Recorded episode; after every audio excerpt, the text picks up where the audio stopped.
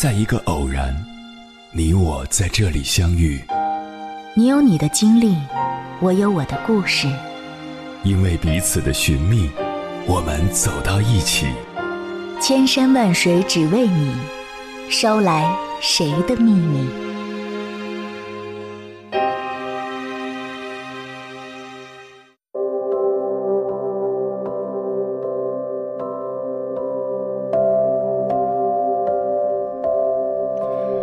欢迎回来，各位夜行者，这里是正在直播的中国交通广播心灵夜话栏目《千山万水只为你》，深夜不孤单，我是迎波，我要以黑夜为翅膀，带你在电波中自在飞翔。两千四百年前，柏拉图曾对他的粉丝们讲过这样一个寓言：远古时代，人类因为得罪了神明，受到惩罚，被劈成了两半。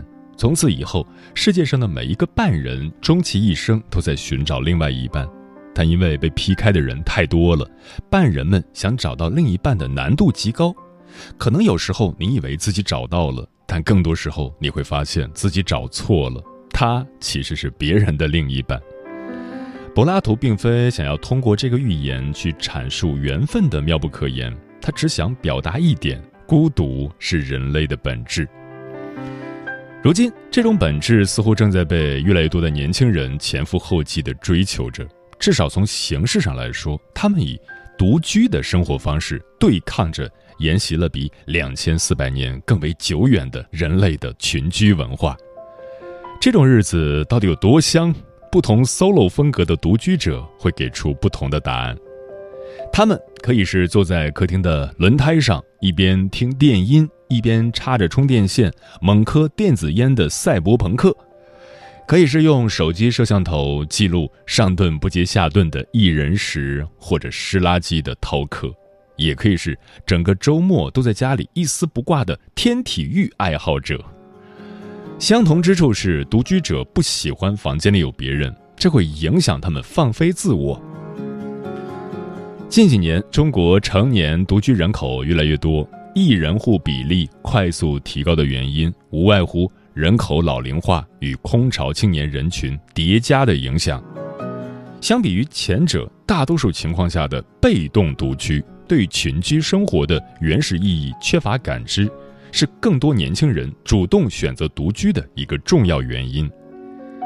数千年来，人类文明的繁衍生息。很大程度上仰仗于对有限的生产资料和生产力的充分配置，紧密的分工协作带来了共荣共生。这种繁衍方式的前提便是群居生活。再小单位的群居生活也需要类似男耕女织的分工来把日子过下去，也需要充分的人际活动，让后代在天灾战乱或者社会动荡中苟全。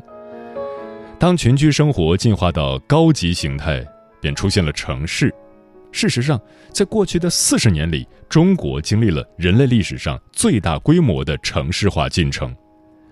伴随着城市化进程，人们生活所必需的配套设施和服务，在供求两端有效达成了以城市为载体的网状连接。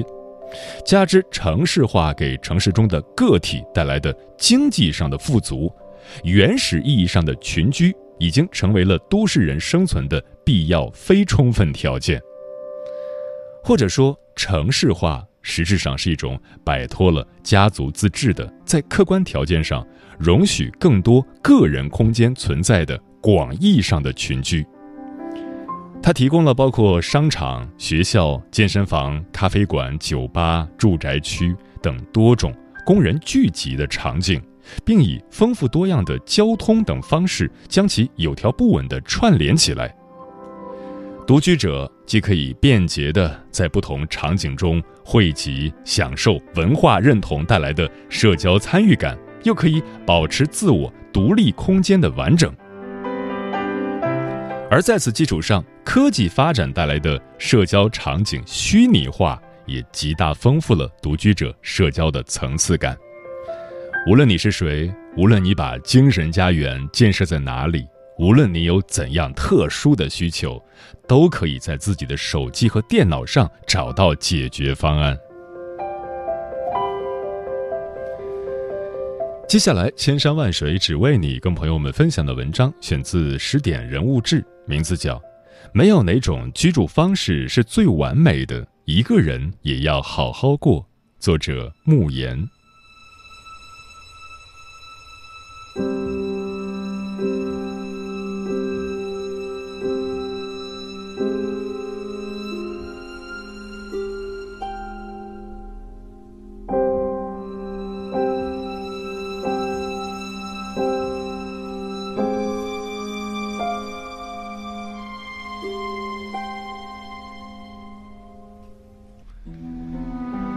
你是否也体会过一个人吃饭、一个人看电视、一个人睡觉的生活？当房间里只剩自己，多数时间你要面临独处，那种孤独感难以消解。近年来，有个讨论热度极高的网络流行语“空巢青年”，描述的正是这种生活状态。空巢青年指那些背井离乡，在大城市工作、与父母分居、单身且独居的青年们。不同于为了自由主动选择独居的年轻人，空巢青年们独居的理由多少有些被动。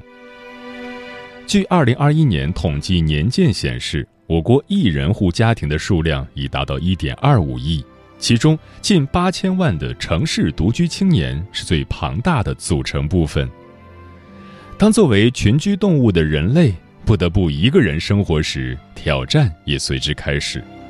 无论人们愿不愿意，空巢青年已经成为城市化进程中的常见现象。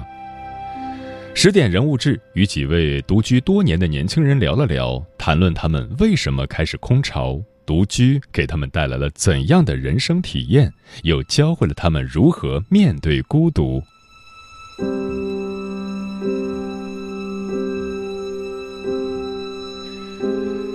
买不起婚房，结不起婚。我租房独自生活。多数情况下，空巢青年们并非自发的选择了独居，而是各种外在因素共同织就的结果。异地工作往往是他们选择独居的最主要因素。三十四岁的安徽男人陈奇是个典型的空巢青年，独居了整整九年。他的工作地在距离老家四百多公里外的湖北武汉。陈奇在武汉读完了研究生，并考进当地的机关单位，自此长居武汉。他在部队工作，由于工作性质特殊，大部分时间里都在接受封闭式管理，休假不多，也没多少机会接触异性朋友，才独居了这么些年。独居生活的起初充满了新鲜与自由，随着年纪渐长，独居异乡带给他的漂泊感却愈发浓重。白天城市的快节奏让他时刻保持警惕，晚上回到房间也没有人共同吃饭聊天，说说当天发生的生活琐事。陈奇说：“算上上学的时间，在这儿待了十多年了，但归属感还是不强。”陈奇的心情，多数空巢青年都能感同身受。二十七岁的宁波姑娘南希也告诉我们。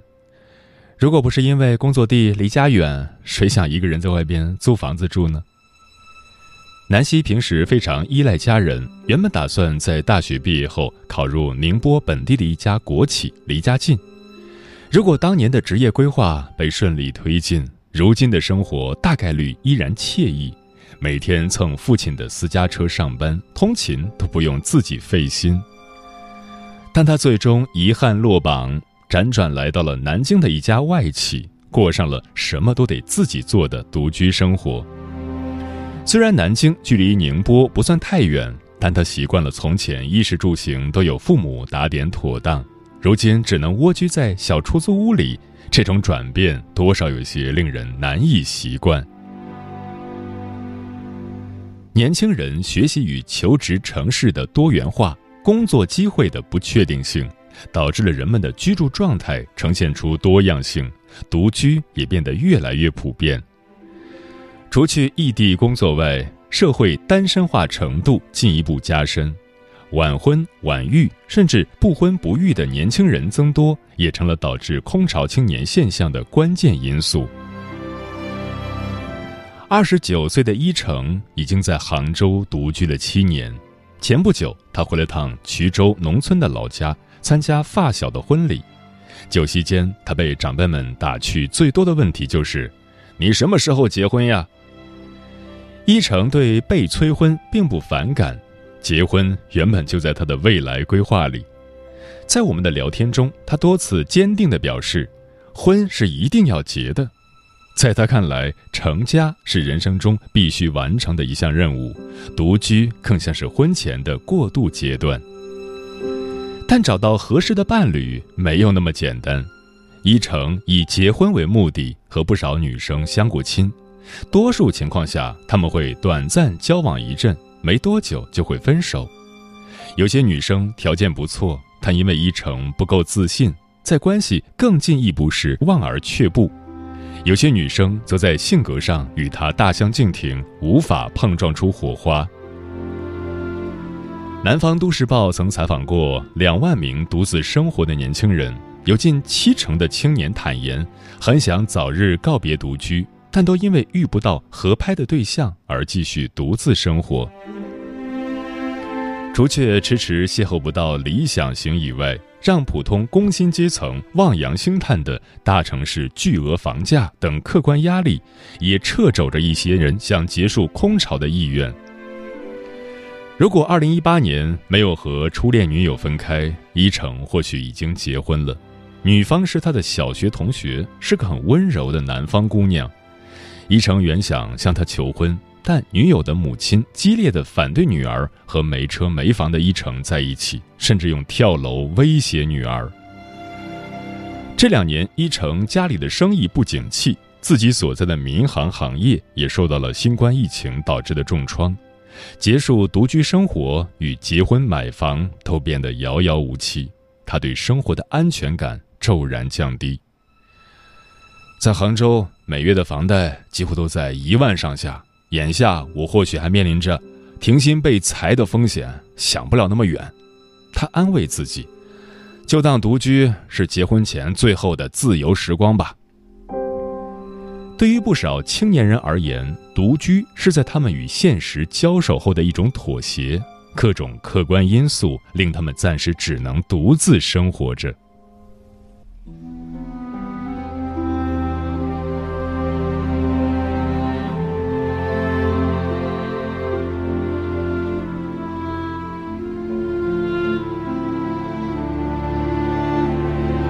独居让我又爱又恨。独居的开始，空巢青年们多多少少掺杂了些被动成分。然而，只需要关照自己的生活，也为他们带来了难得的自由时光。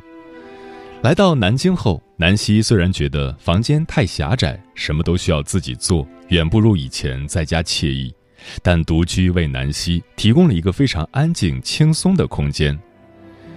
如果要用一种动物来形容自己，性格内向的南希称，那一定是猫。下班后，他很需要一个极致安静且不需要社交的空间，让他蜷缩上一阵，不用假装热情的回应自己并不感兴趣的同事开的玩笑，不用战战兢兢的面对领导。工作以外的时间，南希觉得过得舒服最重要。他宁愿每月拿出工资的百分之五十，也不愿意与人合租。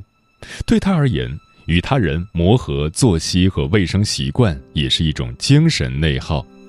然而，代价就是每个月他需要独自支付三千多元的房租与水电费。对于像南希这样有些社恐的年轻人而言，独处成了补充能量的一种方式。想吃螺蛳粉，不用担心别人介意味道大；听歌可以外放，睡不着也可以晚点熄灯。一个人住最大的好处是可以充分的取悦自己。觉得独居非常孤独的陈奇亦表示，这些年的独自生活的确能让他更专注于自我。职业性质使然，他下班后仍需要长时间学习。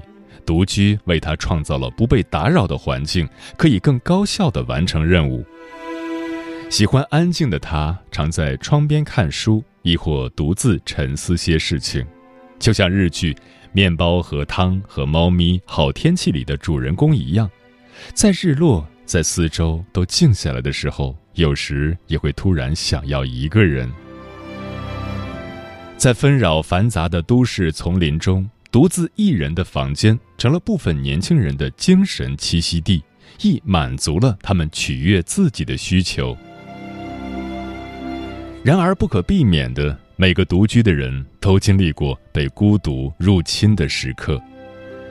一成所工作的机场上个月刚公布了科室晋升名单，他不在名单之中。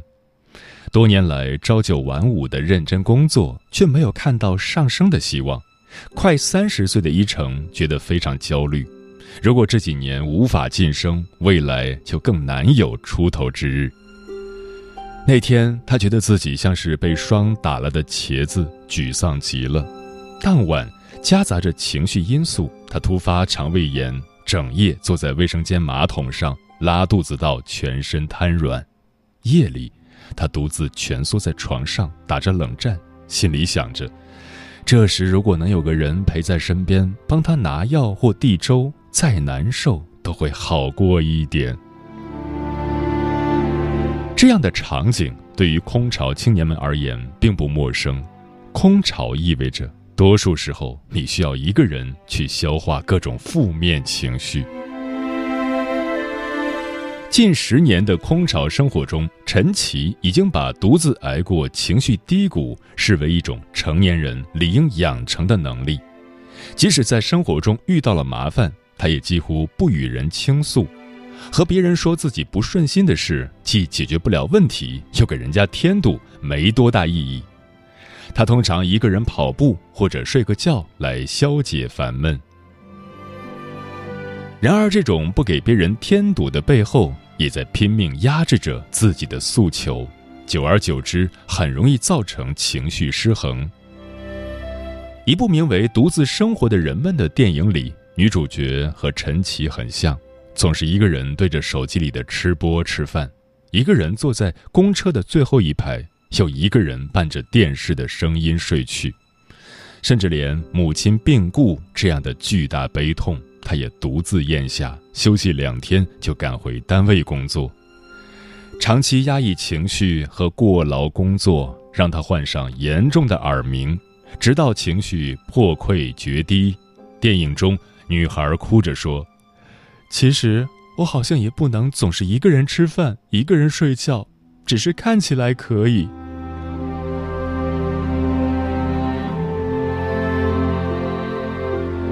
空巢青年们的生活里，还有一点无法被忽略，那就是独居的安全性，尤其对于女性而言。南希租住的单人间，在一个年岁比她还大的老小区，墙面上的漆大都斑驳脱落。错乱的高压电线交织在矮楼房的上空，走廊过道的摄像头大都已经年久失修。有一回夜里十一点多，他突然听到重重的敲门声，透过猫眼摄像头看到一个脸上带着诡异笑容的中年男子，他当时紧张的头皮直发麻。后来通过小区管理员，他才知道这位大叔只是喝醉酒走错了楼层，并非有意为之。但那种恐惧感很长一段时间都围绕着南希。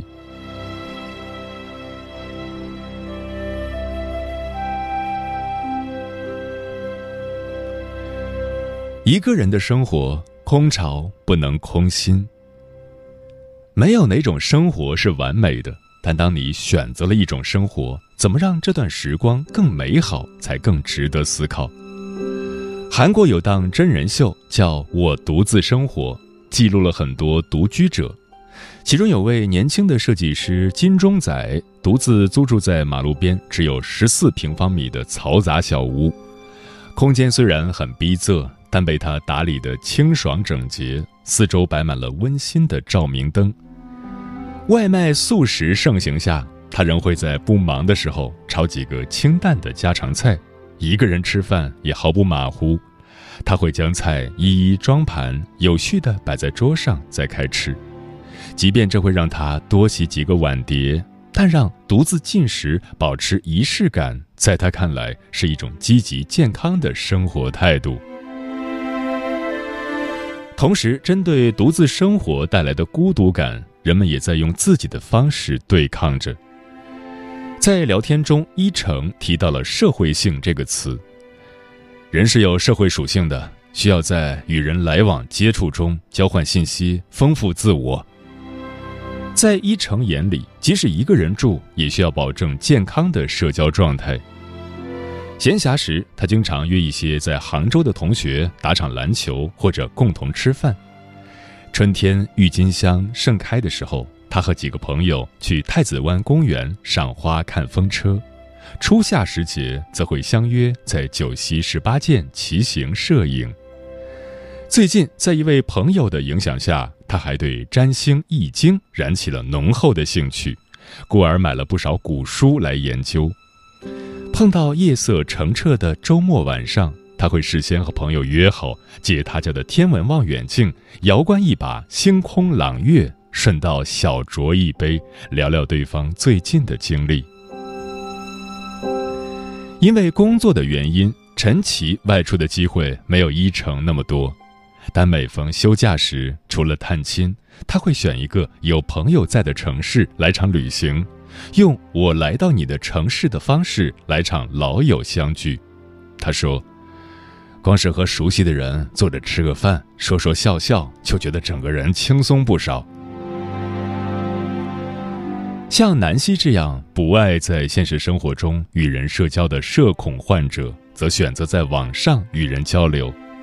在此前的大学社团群、书迷群、日剧爱好者群里。有很多与他志同道合的朋友，他说：“因为兴趣相投，有时候聊起来一个下午就过去了。”独居带来的安全隐患，南希也在试图解决。他在租的房子门口安了个摄像头，和房东商洽后补装了防盗门窗。他说：“有了这些，感觉心里会踏实一些。”点外卖时，他每次都会在订单下面备注：“到了，请放门口，敲门告知。”等外卖配送员走了，他才开门，从而避免新闻上那些外卖员闯入独居女生家里的危险处境。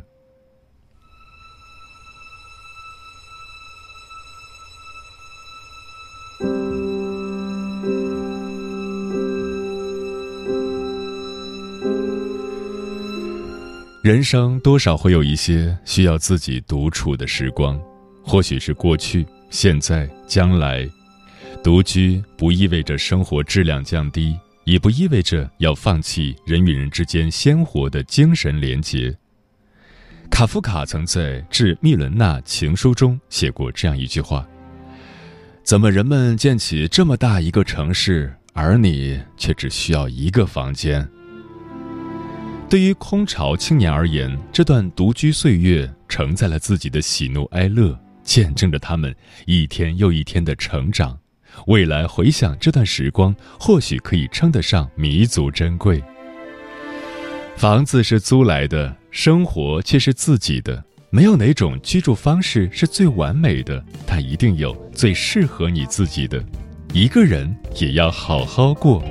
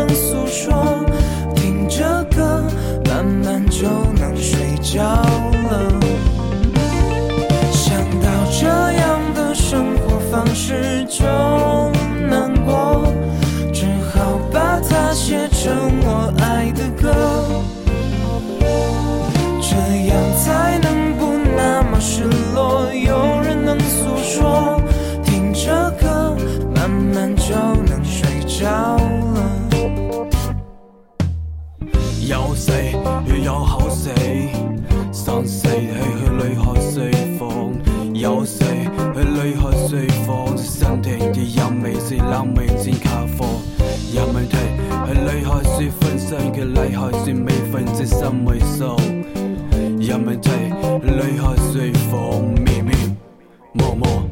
啊